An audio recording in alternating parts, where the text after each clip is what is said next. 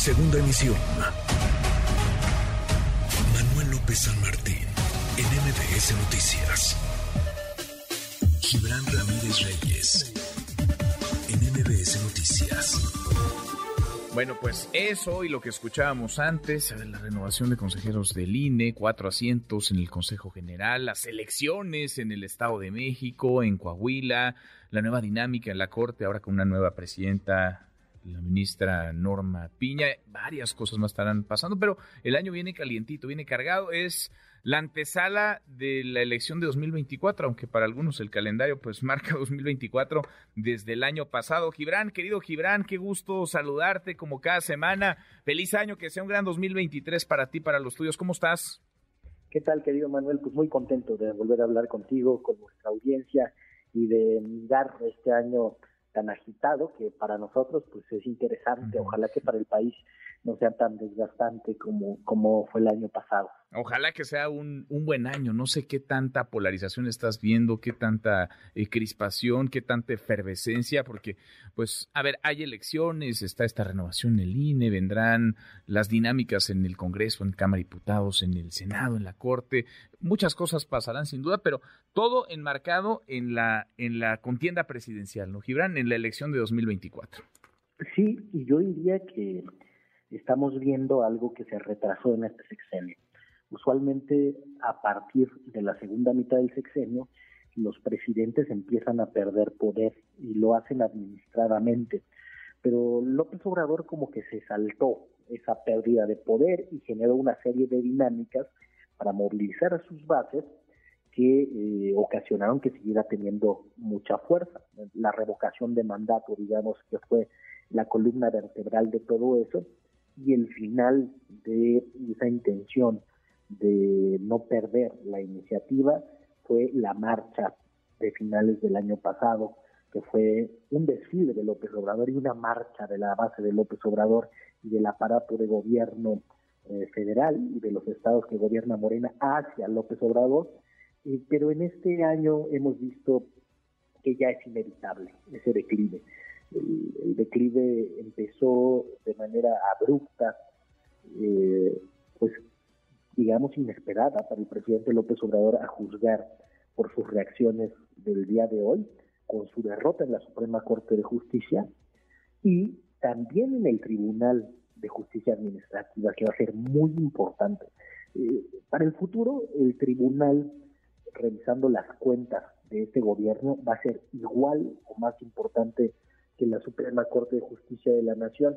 Y aquí me parece muy interesante hacer el contraste. Al principio de la administración, Julio Scherer se permitió operar la salida, por ejemplo, de Medina Mora de la Suprema Corte de Justicia con un argumento eh, que al final no dio para hacer nada en la Fiscalía. Eh, resultó que habían confundido libras con pesos mexicanos, mancharon eh, la fama del ministro, no le ofrecieron ni disculpas, pero tenían el poder para hacer eso, para quitar al ministro eh, como cosa de un día con instrumentos políticos.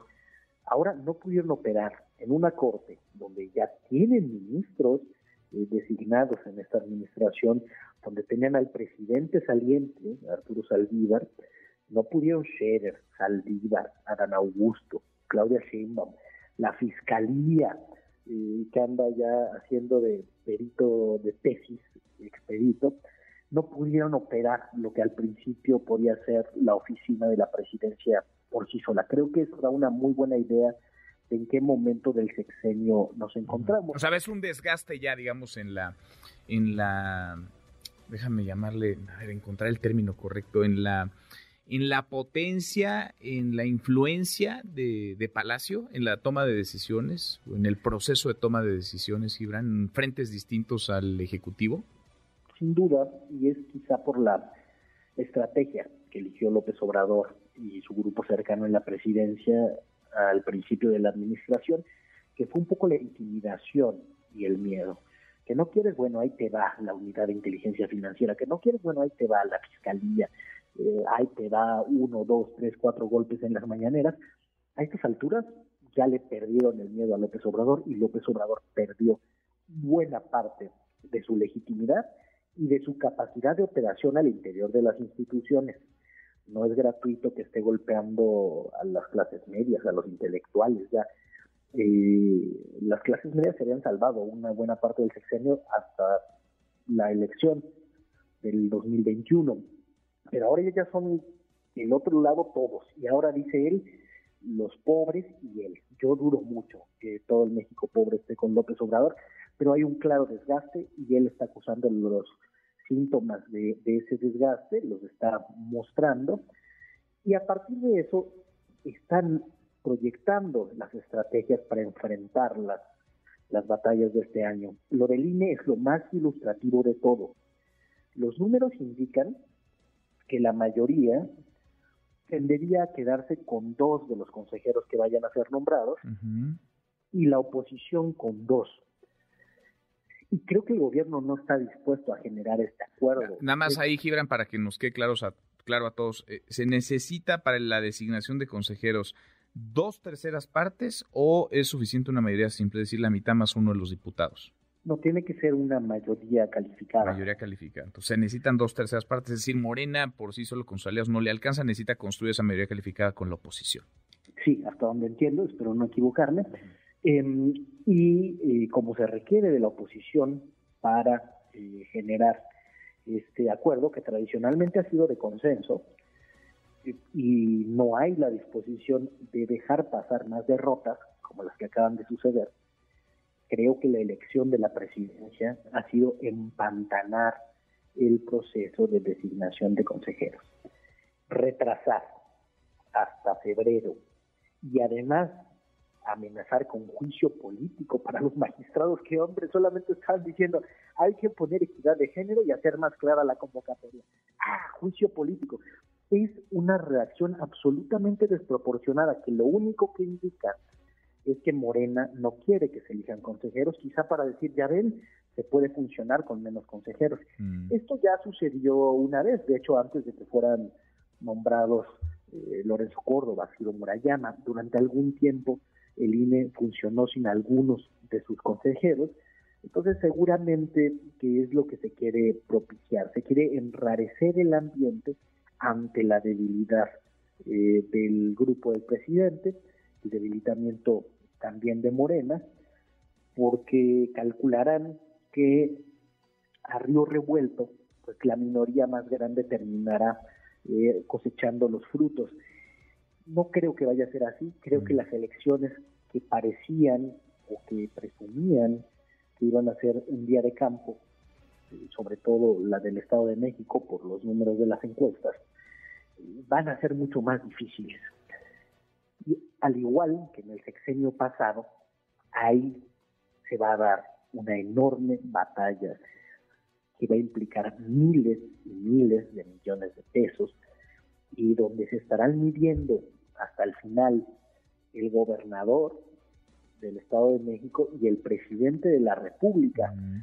en, un momento en el que te digo, parece que ya le perdieron el miedo. Entonces, este, este año, digamos, en eso como contexto, eh, pues va a ser muy agitado, pero también debemos considerar que dentro de lo imprevisto pueden venir golpes muy fuertes.